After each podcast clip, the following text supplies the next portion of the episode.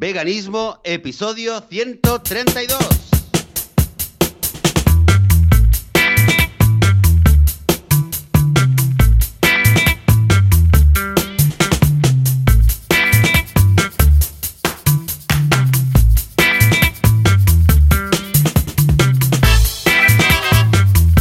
Muy buenos días, bienvenidas y bienvenidos a Veganismo, el podcast, el programa donde hablamos sobre los temas relacionados con el veganismo, con la vida vegana, cómo ser veganos sin morir en el intento, sin matar a nadie, sin hacerle daño a nadie.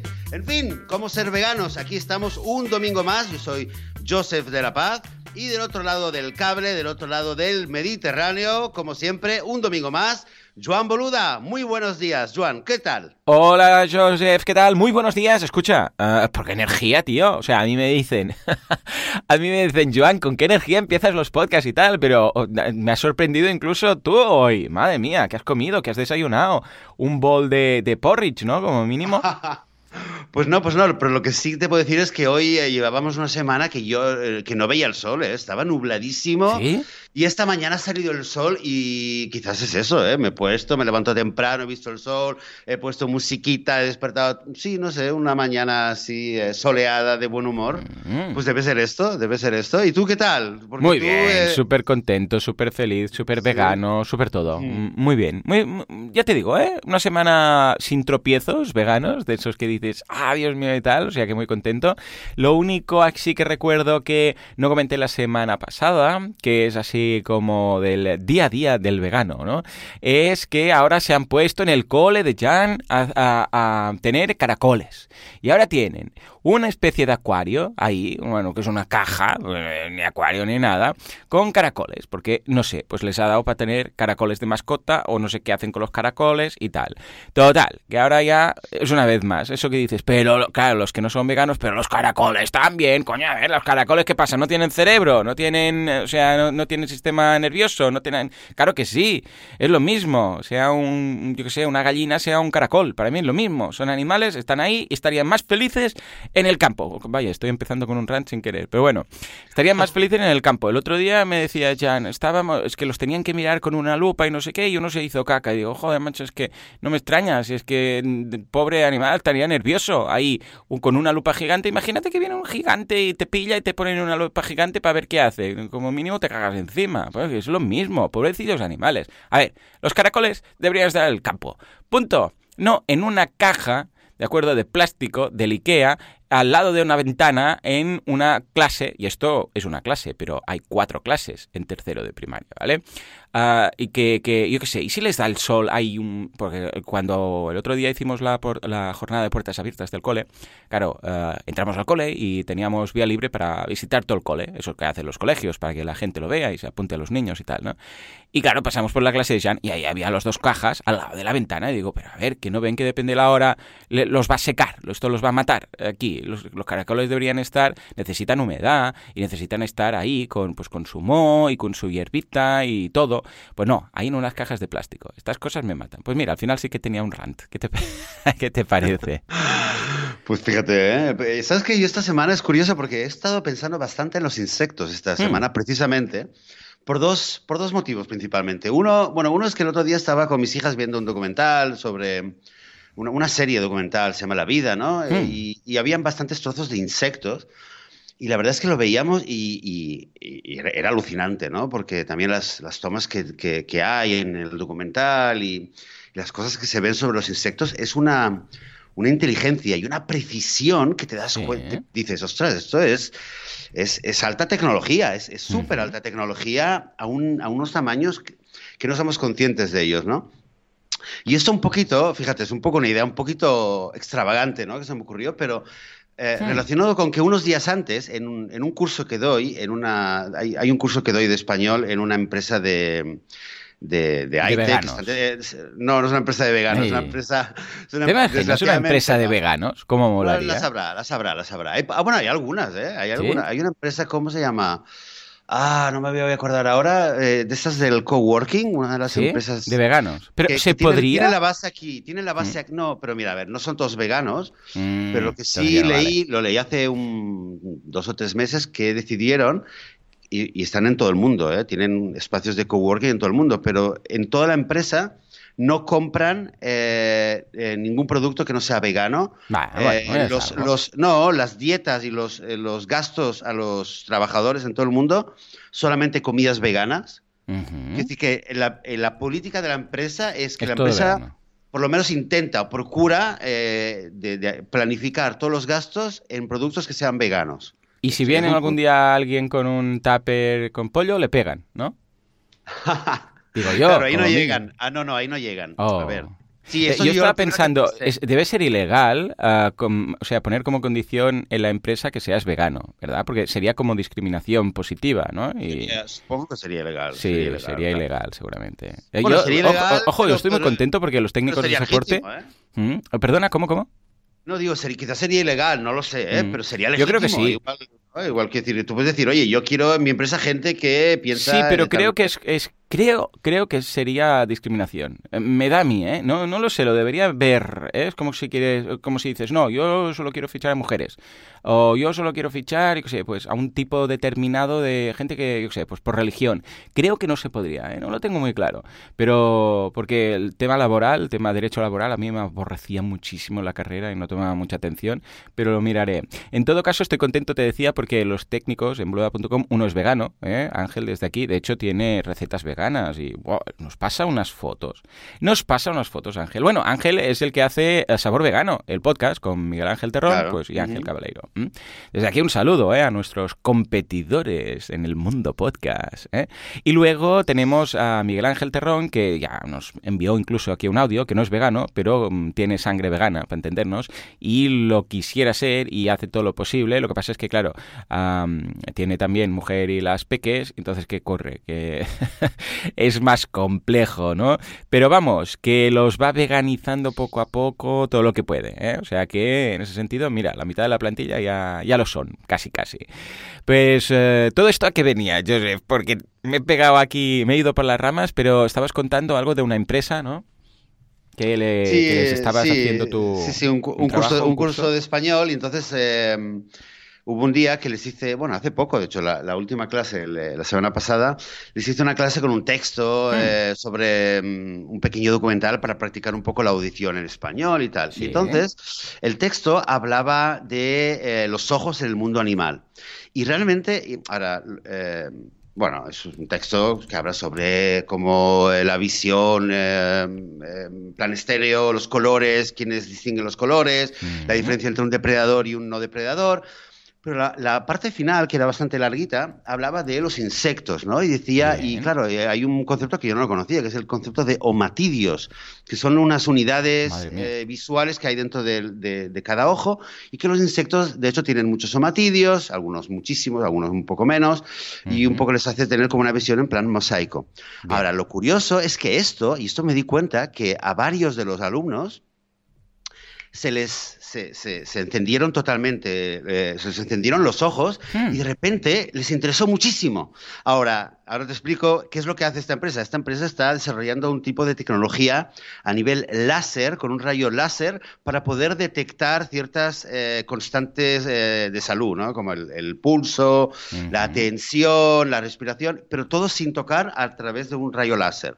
Y claro, de repente esto, eh, les vi que estaban súper interesados y empezamos un poco en broma, pero en broma, pero en serio, Hmm. a hablar, a hablar de lo que la ciencia o la tecnología puede todavía aprender de los insectos, ¿no? Porque los insectos, claro, te das cuenta de que, y te daban ejemplos, ¿no? De que la mosca, por ejemplo, tarda mucho menos que un humano en, en- en- primero en ver y segundo en reaccionar. O sea, lo, lo capta mucho más, mucho, mucho más rápido. El hombre, por ejemplo, eh, si no me equivoco, registra 60, 60 rayos de luz por segundo eh, y la mosca capta 200 rayos de Madre. luz por segundo. Entonces, claro, ¿Qué deben ver? entre, Deben ver, entre vamos, la no, visión, barbaridad. entre la visión Claro, y, claro. y la reacción, eh, la, la mosca tarda solamente una décima parte de segundo y por eso es tan difícil atrapar una mosca. O, Mm, ¿Entiendes? Entonces, vale. claro. Y, y luego el otro día viendo el documental pensaba, mira, fíjate que he sabido que la ciencia Eh, tradicionalmente siempre ha aprendido mucho del mundo animal, ¿no? O sea, el hombre mm, en la historia siempre ha observado la naturaleza y observando la naturaleza de repente le, ha hecho clic, eh, ¿no? Alguna idea, se le ha encendido una lucecita y se le ha ocurrido, pues, qué sé yo, pues cómo hacer fuego, cómo hacer una rueda, cómo volar, etcétera. Sí. Hoy en día, eh, que cada vez se habla más de la nanotecnología y de lo importante que es la tecnología a súper, súper, súper pequeña escala, hmm. pues no sería escabellado mm, decir que, nosotros como humanos, por nuestro propio interés, eh, aunque sea, deberíamos también empezar a, reconocer y, también a admirar lo que es el mundo de los insectos. Que un poco, yo por lo menos en mi caso, siempre he tenido como más, eh, más reparo, o, ¿sabes? Uno, uno se puede sentir más cercano de un perro o de una vaca, más empático, o incluso de un pájaro, e incluso de un, de un pez, pero de un insecto pues te da menos, te, da menos... Eh, Pena, sí, sí. Menos, menos simpatía, ¿no? Sí, sí, sí. Pero, pero fíjate por dónde. Puede ser que, que, sea en este mundo de los insectos donde en la etapa de, evolución o de desarrollo tecnológico que tenemos ahora mismo, sea ahí donde tengamos más que aprender, precisamente aprender mucho de, a nivel de visión, de las mariposas, de, los insectos voladores, de los no voladores, porque te digo, ¿eh? la sensación que tenía viendo el documental es, es que sí, es muy bonito, muchos colores, pero que hay una inteligencia enorme que está en cada uno de estos pequeños insectos que, que, claro, hoy en día ya no es tan descabellado pensar que un, un, pequeño animalito que mide dos milímetros tiene una enorme, enorme, enorme capacidad de inteligencia, porque hoy en día los robots, la tecnología es lo que estamos haciendo, ¿no? Eh, condensar, condensar, condensar. Pues la naturaleza seguro que ya lo tiene esto súper, súper, súper controlado. Vamos, que los insectos, sí señor, pues esta última semana eh, le he dedicado bastante pensamiento a, a nuestros vecinos los insectos. Y es curioso, ¿eh? porque habrás oído que cada vez se está hablando más, ¿no? De que en el futuro, para resolver los problemas del hambre, que el hombre no va a tener que comer, por supuesto, están hablando de eh, proteína de, insectos, ¿no? Madre mía, no, no, no lo había leído. Ya ves tú. Ah, sí, sí, bueno, pues está, se está hablando y hay, hay, platos que lo están haciendo, hay, hay todo tipo de, pruebas que se están haciendo, gente que lo está probando, como sería una salsa de escarabajo, salsa Madre mía de Dios, por, amor de Dios, sí, vamos a parar? Sí, sí, sí, proteína de hormigas y cosas así. Pues fíjate, fíjate dónde...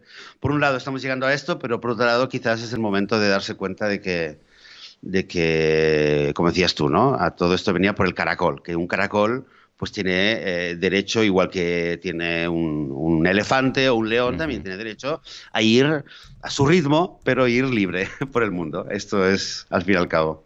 Sí, señor, sí, señor. En fin, mira, al final ha salido un rant, ¿eh? Pero bueno, no pasa nada. De vez en cuando ya sabéis que nos sale. Y yo, no, yo que te venía a pensar, no lo tenía ni apuntado. O sea que ves. Bueno, y de hecho, ah, un día se podría llegar a hablar del, ah, de la vida sexual de los caracoles y de la vida amorosa. Pues todo un mundo. Ahí donde nos veis, que decís, bueno, más o menos, pues tienen una complejísima. Ah, a nivel social, el tema sexual y tal, es complejísimo. Y tiene todo un qué. Pero bueno. Ah, ah, para que, mira, para que os hagáis una idea, ¿eh? os voy a dejar un enlace del país titulado, simplemente, mira, te lo paso por Skype, ah, por, el, por el chat, Joseph, para que veáis. ¿eh? El titular es, y es de un artículo del país, caracoles, cupidos del amor o, o sadomasoquistas del sexo. O sea, ahí va. Yo lo dejo ahí, leedlo y veréis que detrás de algo tan simple como un caracol, pues hay, vamos, una vida como cualquier otra. En fin, venga, Un título, interesante, un título interesante, ¿eh? Sí, sí, claro, claro. No, es que es todo un mundo, es todo un mundo. Yo no sé cuándo fue, que, cuándo fue que lo leí por primera vez en algún sitio que pensé, ostras, ¿en serio? Entonces, nada, pues eso que por curiosidad empiezas a buscar más online y, te encuentras todo un mundo que desconocías y pensabas, madre mía, si parecía que los caracoles no hacían nada, estaban ahí aburridos y tal. No, no, tienen un tema muy complejo. Es que el tema también del amor entre animales es un tema, mira, eh, es un tema de un, de un día, para, para tomar un día, ¿no? Pero el, amor como, como, bueno, amor entre de madre e hijo, de, entre parejas, el tema familia, que, que tiene la sensación de los animales, es muy, muy interesante. O sea, el enamoramiento existe entre animales. Vamos a hablar de estas cosas, pero vamos a hablarlo otro día, ¿eh? porque si no, no vamos a hablar de un tema que estamos arrastrando hace ya varias semanas, que se ha preparado Joseph, muy chulo. ¿Cuál se, ¿De cuál se trata, Joseph? De todas formas, apunto yo el tema del amor entre animales. Sí, apúntalo, apúntalo, sí, sí, apúntalo, que realmente parece muy interesante. Solamente yo quería comentar eh, dos hmm. cositas que, que tenía, eh, que te lo quería comentar, ya te lo había dicho hace un par de semanas. Uno es un documental que he visto en Netflix hace más de dos semanas, pero lo quería comentar. Hmm. Se llama el eh, The True Cost, el, el, verdadero precio. El ah, precio verdadero. Bueno, es sobre el mundo de la moda. Es sobre el mundo de la moda y es un poquito, eh, a ver, nos, nos, habrá pasado, supongo que a muchos de nosotros, que alguien eh, no vegano te, te, suelta, bueno, está muy bien los animales, pero claro, con todos los problemas que hay en el mundo y, tú también, ¿no? Esas cosas que te dicen, ¿no? Y tú ¿acaso haces algo por los niños que tienen hambre en África o la guerra en Siria o lo que sea? Vale, esto, bueno, esto da para, para otro episodio de cómo se responde y tal, pero sí que es verdad, sí que, sí que es verdad que independientemente del tema de la ropa, eh, es un tema, yo personalmente, quiero, eh, hablaré en mi caso personal, eh, lo conoces, lo sabes, pero un poquito lo tienes como un poquito eh, alejado. Quizás, haciendo autocrítica, un poquito como una especie de disonancia cognitiva. Em, ¿Vale? Que creo que en, este, en ese sentido lo que para mí ha sido interesante es que un poco me he podido identificar con mucha gente que no es vegana y cómo reacciona ante, ante los argumentos veganos, me explico. Durante muchas veces yo a veces me encontraba con gente que me decía, ay, que la ropa, ay, es que la, industria de la moda, y cuando te compras una camiseta y por qué la compras aquí y tal. Y yo decía, hmm. sí, sí, bueno, bueno, claro, es verdad, sí, sí, pero nunca me, realmente nunca me planteé en serio cambiar y tomar una decisión. Y de repente, pues me encuentro con un documental que lo empiezo a ver y al principio reconozco que era un poquito reacio a verlo, va, hmm. no sé, venga, voy a, voy a, empezar a verlo, ¿no? Vale, Y empieza con el tema de las, las, eh, las, fábricas de textil, ¿no? En Bangladesh y tal. Pero es que llega mucho, mucho, mucho, mucho, mucho más lejos. Y este documental, eh, vale, no deja de ser un documental y habrá, habrá tendrá sus puntos fuertes y flojos, pero sí que me ha abierto un poco la visión a, entender que el, tema, o sea, eh, al comprar una prenda de vestir, eh, estoy también teniendo un impacto muy grande en el mundo y en, el, eh, en, la vida de otras personas y también de otros animales de una manera eh, muy grande, quizás no tanto como es la decisión de qué es lo que voy a poner en mi plato tres veces al día para comer, pero también es una decisión que es muy importante tanto a nivel medioambiental, países del tercer mundo donde se está produciendo, los trabajadores que están ahí los desarrollos a nivel de, modificación genética del algodón y de mil, mil tipos de texturas.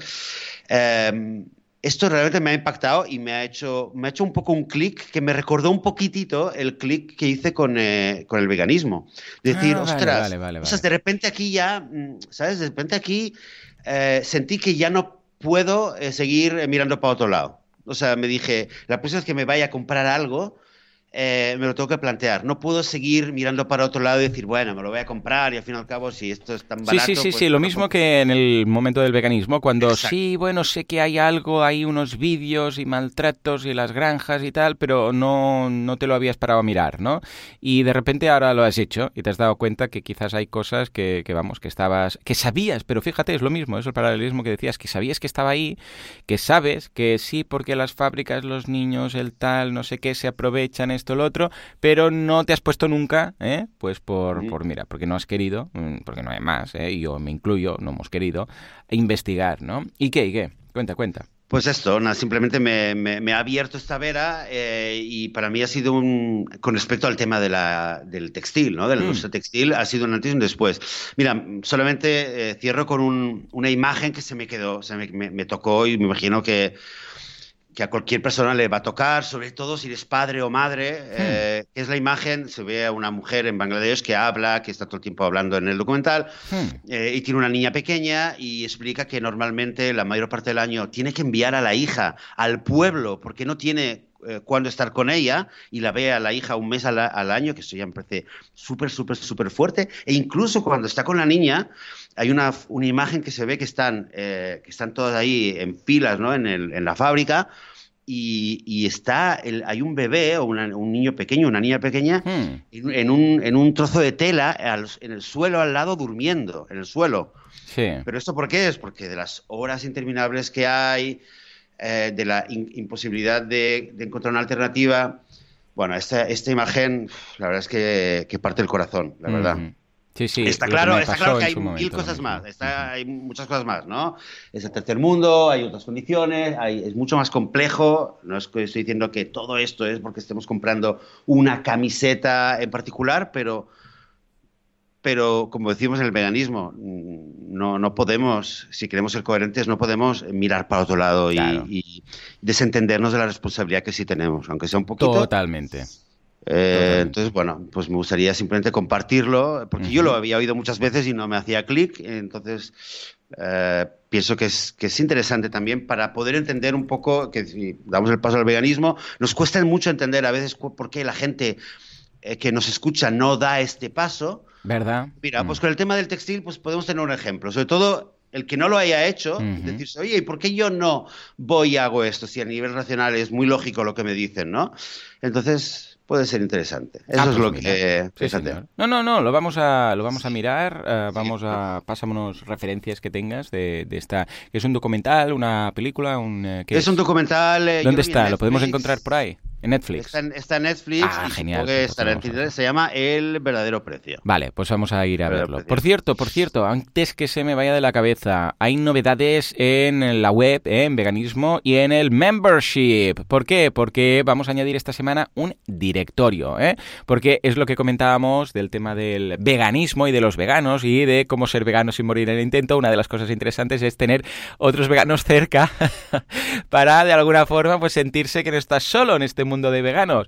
Bueno, pues hemos creado, estoy a punto de lanzar, seguramente será entre hoy y mañana que ya lo tendréis, en veganismo, bueno, todos los que estáis apuntados al premium, veganismo.org barra cuenta, encontraréis que he cambiado la disposición de cómo estaban las cosas y ahora encontraréis algo muy interesante que es una pestañita de perfil y una pestañita de directorio. Si vais a la pestañita de perfil, vais a poder rellenar vuestro perfil, eh, poder incluso poner una foto de avatar, colocar, pues yo que sé, pues vuestras redes sociales, si queréis el correo, todas estas cosas, lo que queréis que sea visible. Le dais al botoncito que pone visibilidad, que ahí lo que vais a tener es que vais a poder activar vuestro perfil para que aparezca en el directorio. Y si vais al directorio, encontraréis un listado ahí puesto muy cuco con las fotos de todos los que somos miembros del club. O sea que os invito a encontrar otros veganos y conectar con ellos, ¿por qué no? Porque cada uno, como tiene su ficha, pues escucha, podéis eh, mirar si tiene una página web o un blog y tal, o enviarle un correo y empezar a crear comunidad y empezar a crear lazos con todos los que nos escucháis, que vosotros nos escucháis a nosotros, pero nosotros no sabemos tanto de vosotros, con lo que nos hará mucha ilusión ver pues vuestras caras, ver también dónde estáis, redes sociales, lo que compartís, todas estas cosas. Ya os digo, tenéis el apartado de perfil que podéis rellenar, incluso hay para poner una pequeña biografía y luego estará todo en el directorio. Eso sí, solamente apareceréis si le dais al botoncito de visibilidad, de activarlo, ¿eh? porque claro, tampoco era plan de poner un directorio sin avisar a nadie que vais a salir en un directorio. ¿eh? Si no decís nada, no vais a aparecer. Y os animo a que lo hagáis, ¿sí o no, Joseph?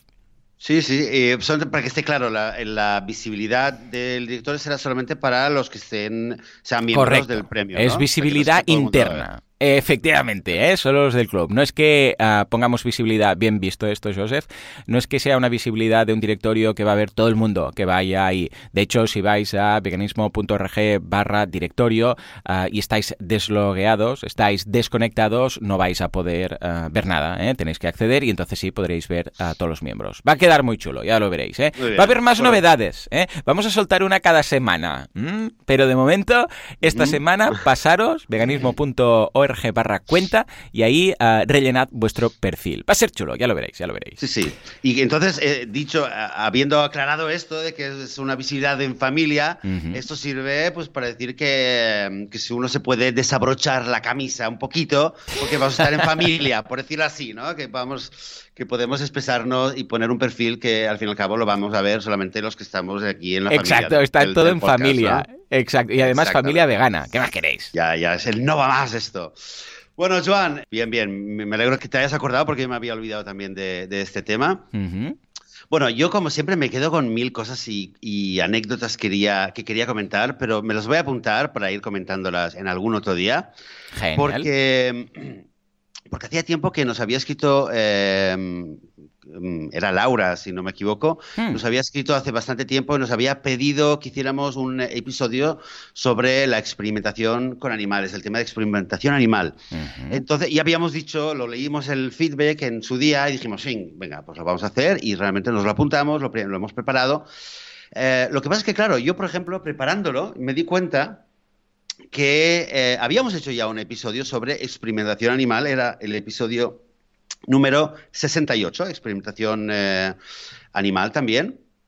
Y, eh, sin embargo, lo volví a escuchar y sí que me quedé con la sensación de que había muchos muchas cosas que no habíamos hablado, por supuesto, y, y desde luego, después del episodio de hoy, pues también habrá muchas cosas más que, podríamos, que podríamos haber tocado, pero mm, yo, por ejemplo, me quedé con, con algunas cosas que sí que creo que podríamos añadir y poco a poco pues ir enriqueciendo el tema, ¿no? Me parece. Eh, el tema de la experimentación animal, yo siempre he pensado que es dentro de todos los frentes eh, que tenemos abiertos, ¿no? Los veganos por los derechos de los animales, eh, que si la industria animal, que si los circos, que si los zoológicos y tal. La experimentación animal es uno de los, mm, es uno bastante especial, porque por un lado es el que más, o sea, un, un, ex- un experimento o un acto de, tor- de tortura cruel contra un animal eh, despierta mu- muchos, mu- mucha oposición en cualquier persona, ¿no? Cuando alguien ve una imagen, le despierta mucha oposición, pero por otro lado, eh, es el tema quizás donde la gente a nivel racional, eh, a nivel consciente, incluso diría, la gente eh, dice, hombre, sí, es verdad, es muy doloroso, pero no hay más remedio. Y es donde la gente más racionaliza el tema de que, eh, claro, pero es que la experimentación, si esto sirve para salvar las vidas de la gente y tal, pues ahí la gente un poco lo justifica de una manera mucho más, o sea, lo, lo, lo parece tener mucha más clara. Yo al principio, los primeros meses como vegano, eh, los mayores tortazos, eh, entre comillas, tortazos Ujú. dialécticos, ¿no? De, de debate y tal, me los pegaba en tema de experimentación animal. Y eso fue también lo que me llevó a mí Sí. a ponerme a leer más. Sí, porque claro, la gente te decía,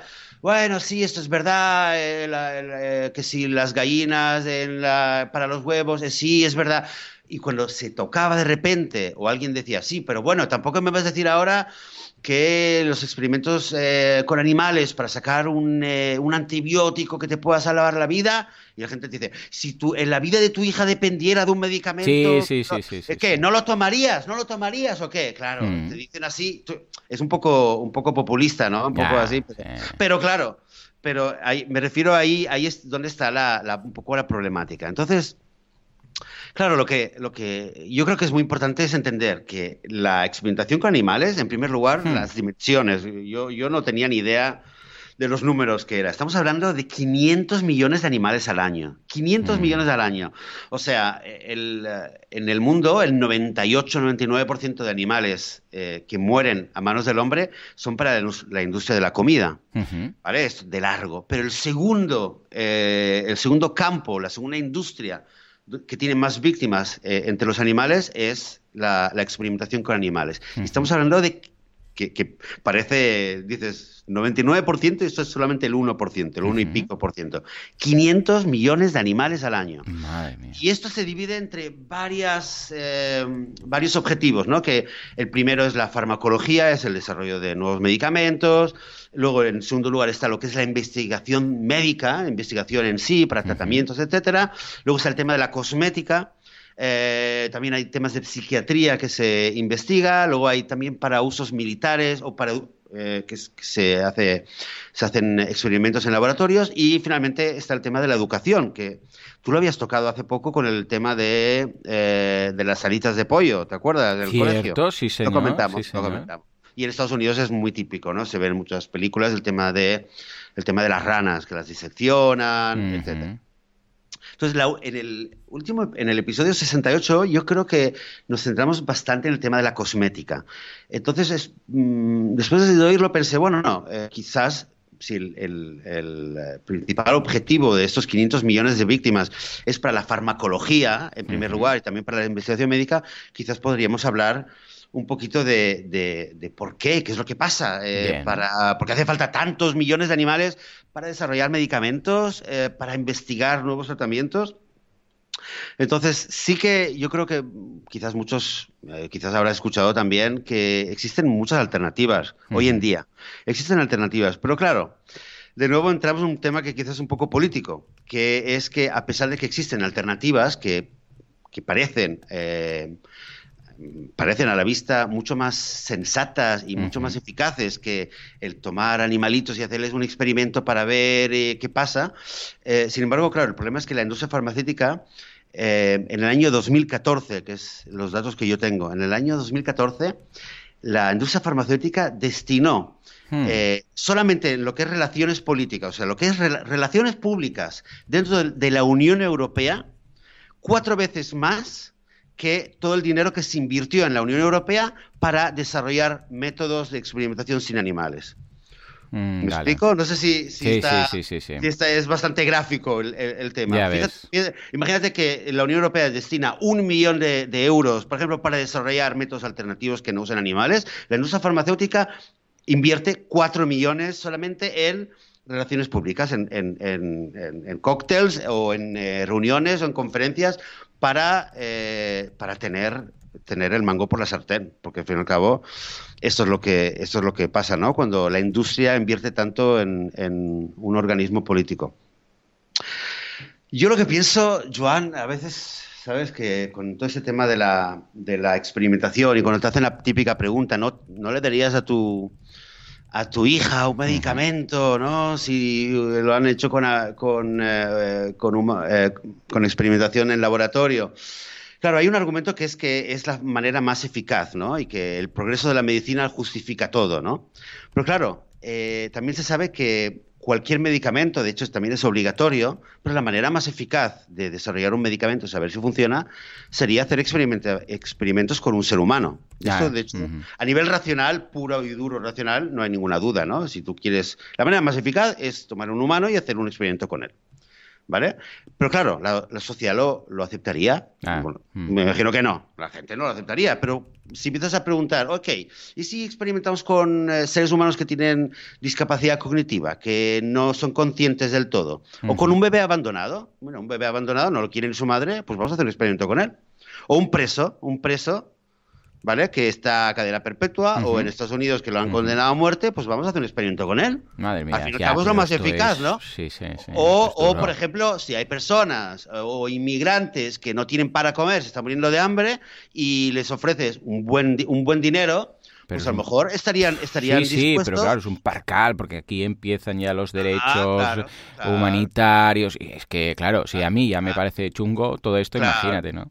Claro. ¿Y si se hiciera un sorteo cada año? Dices, mira, hacemos un sorteo, lo vamos a hacer de manera imparcial. Un los juegos del hambre. Vamos a hacer los juegos del hambre. Mm. Claro, cada año hay eh, 100 personas en cada país que se tienen que sacrificar en nombre del progreso y de la ciencia. Imagínate, ¿eh? que surrealista. Bueno, pero sería, pero sería, si nos ponemos en plan el progreso de la medicina es lo más importante, mm, podríamos estar hablando de este tipo mm. de, soluciones, ¿no? Pero ¿por qué no se aceptan estas, estas propuestas, no? Pues por una cuestión de ética. Porque en el fondo, en el fondo, cada, cada uno en la sociedad eh, supone y entiende que, no, eh, que un gran beneficio en, potencia no justifica causar daño a un individuo. ¿verdad? Eso es lo que es el motivo por el cual ni siquiera se toma en serio propuestas como estas.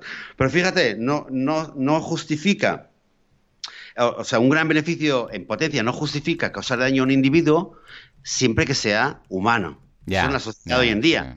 ¿Vale? Y aquí es donde eh, realmente mm, mm, muestra su cara el especismo.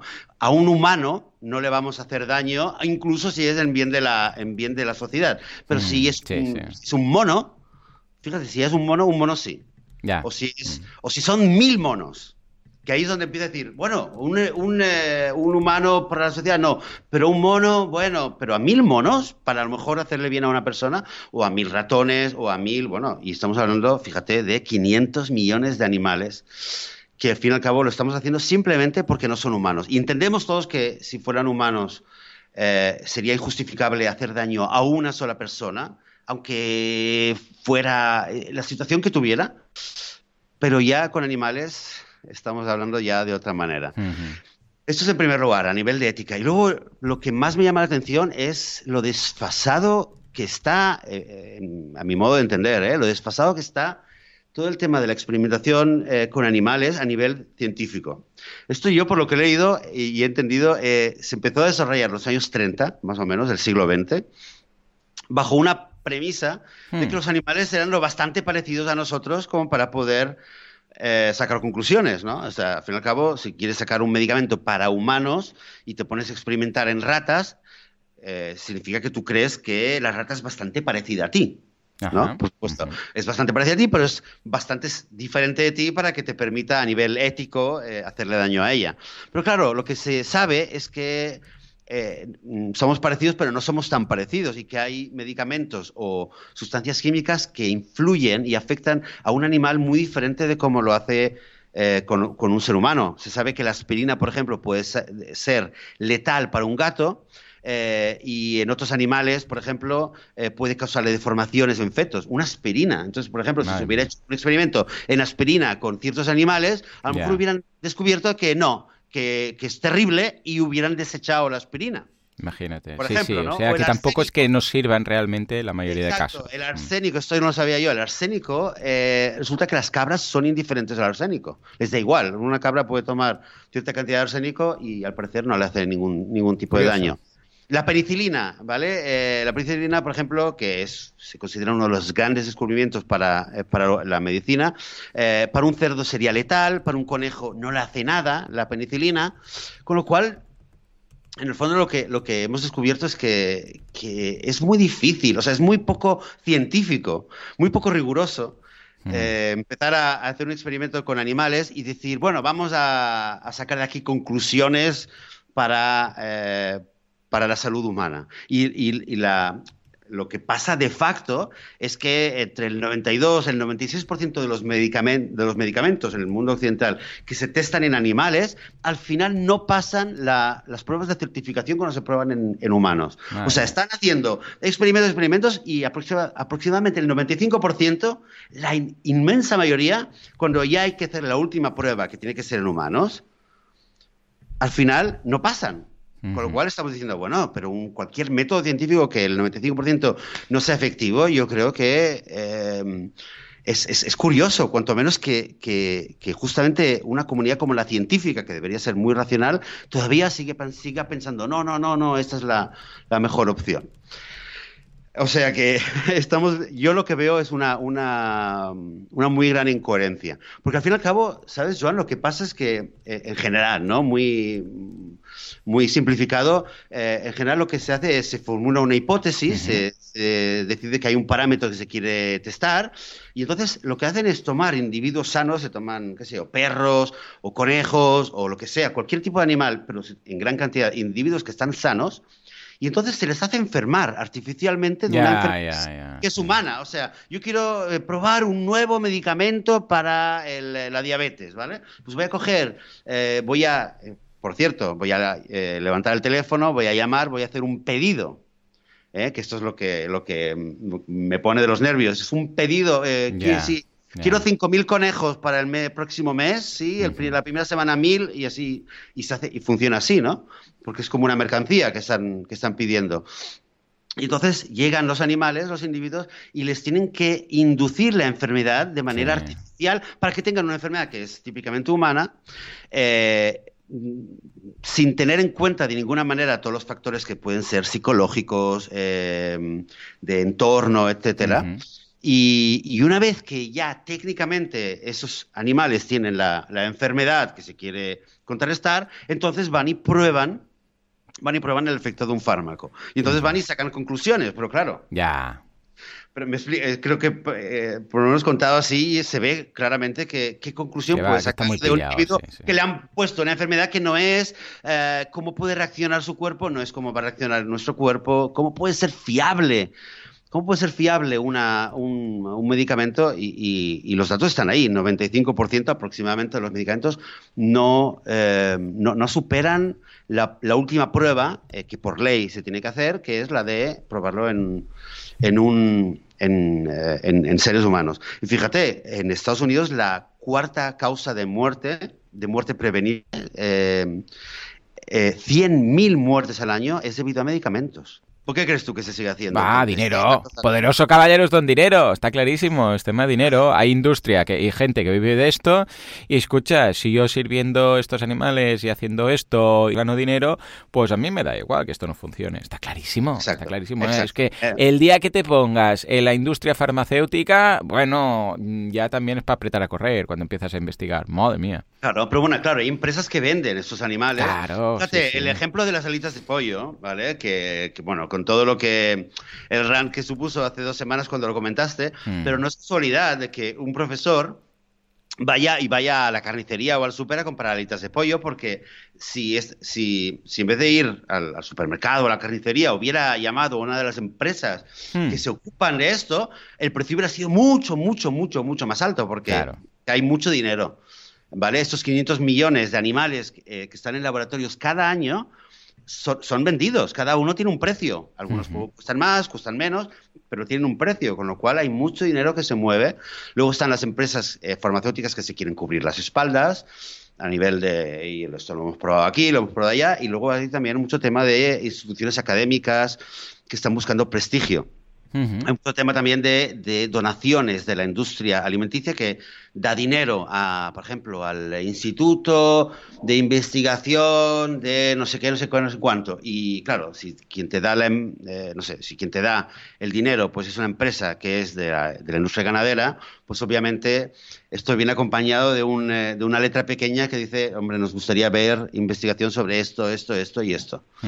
Entonces, entre, claro, entre una cosa y la otra, pues lo que pasa al final es que las alternativas, y las hay alternativas, y cada vez está más claro, cada vez hay más voces, no solo entre veganos que lo, que lo defienden y, están llamando a la comunidad científica a, cambiarlo, que son, por ejemplo, la alternativa de empezar a hacer eh, pruebas in vitro, o sea, hacer pruebas en, en, probeta, digamos, para hacer pruebas in silico, que es como se le llama, que es hacer simplemente usar modelos eh, en, computación. Hay también modelos matemáticos y también en modelos en computación, o sea, simuladores digitales, por decir así. Luego también voluntarios humanos, también hay muchos casos en los cuales no hacía, no haría falta pasar por todo todas las etapas de probar en conejitos y luego no sé qué, no sé cuándo, sino que hay, en determinados casos se podría pasar directamente a probarlo en, humanos que sean voluntarios. Y luego hay el tema de los simuladores, que esto es lo que yo te envié también hace, hace un par de semanas. El tema de simuladores que mm, al parecer está bastante desarrollado, pero la impresión que a mí me da personalmente es que todavía está empezando y que vamos a llegar a una situación en la cual existan simuladores que sean eh, realmente como el cuerpo de un ser humano para poder hacerle una operación o para, para poder investigar realmente cómo funciona, cómo reacciona el cuerpo a tal o tal medicamento, etcétera. Con lo cual, la ciencia yo creo que es un gran ejemplo de cómo, de cómo la, eh, la, ciencia moderna en el tema de la experimentación con animales está todavía presa de, su, propio, su propio concepto, de su propia eh, visión de cómo tienen que ser. Una visión de hace 100 años de que las cosas había que hacerlas así y no había más remedio que, que tomar conejitos y ratas y tal. Y hoy en día eh, seguimos con, este, con esta visión y en el fondo es un gol en propia puerta como una catedral. Y más allá del, daño que se está haciendo a los, a los humanos, a los animales, también es algo que no redunda en beneficio de la, de la ciencia en sí. Pero claro, mm, eh, sabemos que no siempre la razón, eh, no siempre la razón sale a la luz, pero esperemos que, que en cierto momento o que de alguna manera poco a poco se empiecen a, se empiecen a despertar. Fíjate, el, Elías, eh, tenía una cita aquí, te la quiero comentar. Elías, un señor que se llama el doctor Elías Zerjuni, es de Estados Unidos, un señor que fue director del Instituto de Salud en Estados Unidos, con Bush y con Obama y tal, y ese señor, de hecho, y también ha trabajado con la industria eh, farmacéutica, y en el 2013, eh, en unas declaraciones que hizo, fíjate lo que dijo, dice nos hemos alejado del estudio de las enfermedades humanas en los humanos. Hmm. Todos, todos nos cegamos, yo incluido. El problema es que las pruebas en animales no han funcionado y es hora de dejar de bailar alrededor del problema. Necesitamos reenfocarnos y adaptar nuevas metodologías para su aplicación en humanos a fin de comprender la biología de la enfermedad en los humanos. Esto en, una en una presentación que hizo precisamente a propósito de lo que es eh, las alternativas a la experimentación con animales. Sobre todo es duro si a nivel visual creo que una de las cosas más difíciles de ver, todo lo que es eh, vídeos sobre experimentación animal. Eh, como decía al principio, a mí me costaba al principio eh, hablarlo con, con, gente, pero creo que vale la pena informarse un poquito, conocerlo un poquito más, sobre todo conocer lo que son las, las alternativas para que luego en algún día estás hablando con alguien y por lo menos por ahí no te pueden, no te pueden atacar, no te puede, no, no, no te pillan en fuera de juego. Digamos. Sí, señor, sí, señor. En fin, uh, os preguntaríamos hoy uh, qué, qué, cuál ha sido, cuál, bueno, para empezar, cuál es vuestro punto de vista en cuanto a esto y cuál ha sido vuestra experiencia, ¿no?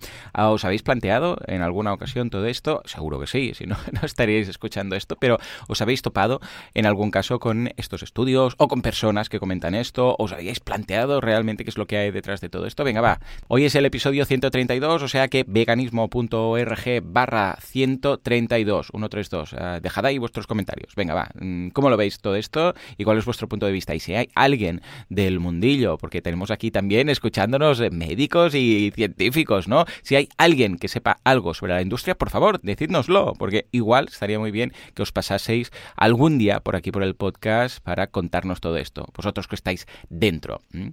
Escucha, Joseph, uh -huh. si te parece, vamos a leer al menos un feedback, nos da tiempo para un feedback, porque al final nos, nos hemos sí. expandido bastante con el tema.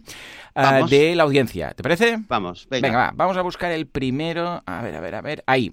Es de Mariana. Nos dice: Hola, Joan. Me llamo Mariana y tengo 18 años. Muy bien. A ver, a ver si. A ver si es vegana desde hace, yo sé, desde los 15 como mínimo. Dice: Quería darte las gracias por el podcast sobre veganismo. Yo fui vegana hace dos años. ¡Ey! A los 16. Vaya, vaya.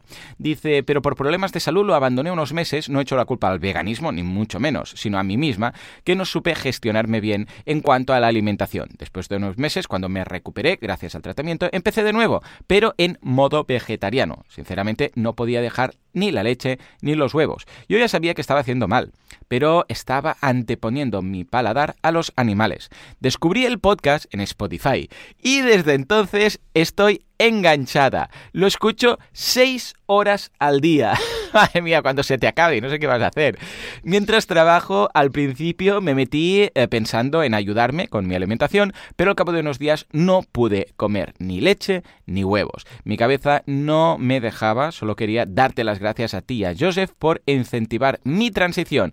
Ahora estoy más decidida que nunca y solo quería daros las gracias. Mariana, fuerte aplauso, claro que sí. Bien, sí, ¡Ey! sí, hemos sí. reconvertido a una ex vegana, vegetariana, ahora otra vez vegana. ¡Qué ilusión, ¿no? Sí, total, totalmente. Qué bien, Mariana, gracias por, por, por, contárnoslo. Es que esto de verdad yo creo que me anima mucho a mí y yo creo que a, la, a todo el mundo. Mm, Escuchar por supuesto, cosas, a mí sí. me anima mucho. Si, vamos, digo yo que si a mí esto esté... Hey, mira, ¿sabes qué estoy pensando?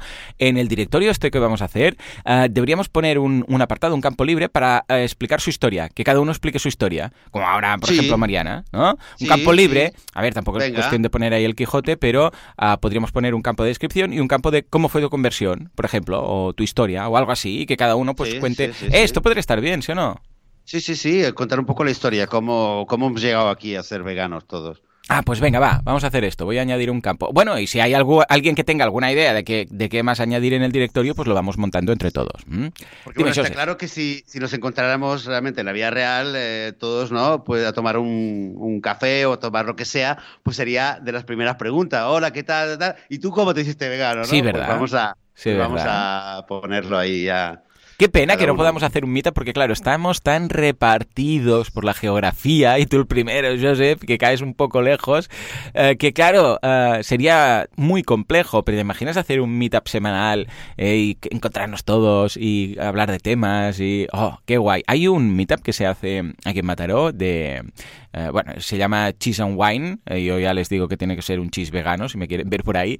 Uh, básicamente es gente que es del extranjero, o sea, sobre todo vienen americanos y gente del Reino Unido que viven en Mataró. Entonces cuentan, vienen y cuentan su historia, todo en inglés, ¿eh? porque la idea, el trasfondo está en aprender inglés. Bueno, pues nada, vienen, es, cuentan su historia y luego, es, esto, no sé, 20 minutos, 25 minutos, y luego el resto de la sesión es, pues ponen ahí queso, ponen vino y la gente va por ahí por el coworking buscando a alguien con quien hablar en inglés. Hay gente nativa, hay gente que no, es un poco intercambio de idiomas y tal, ¿no?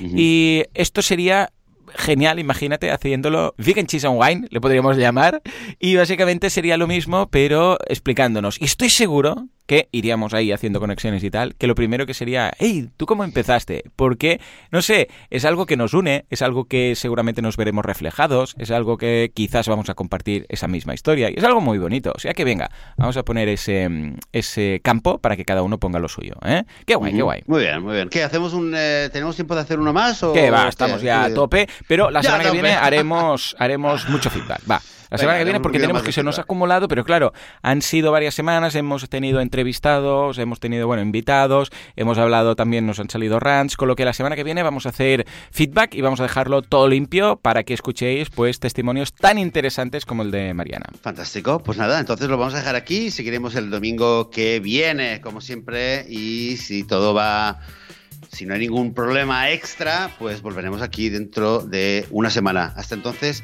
daros las gracias a todos vosotros, a todas vosotras por escuchar, por apoyar, por dar vuestro apoyo en eh, iTunes, en iVoox y en cualquier plataforma de podcast o en Spotify donde nos estéis escuchando, por vuestros comentarios, vuestro feedback y sobre todo pues por estar ahí. Así que muchas gracias de nuevo y volveremos dentro de una semana. Hasta ahora.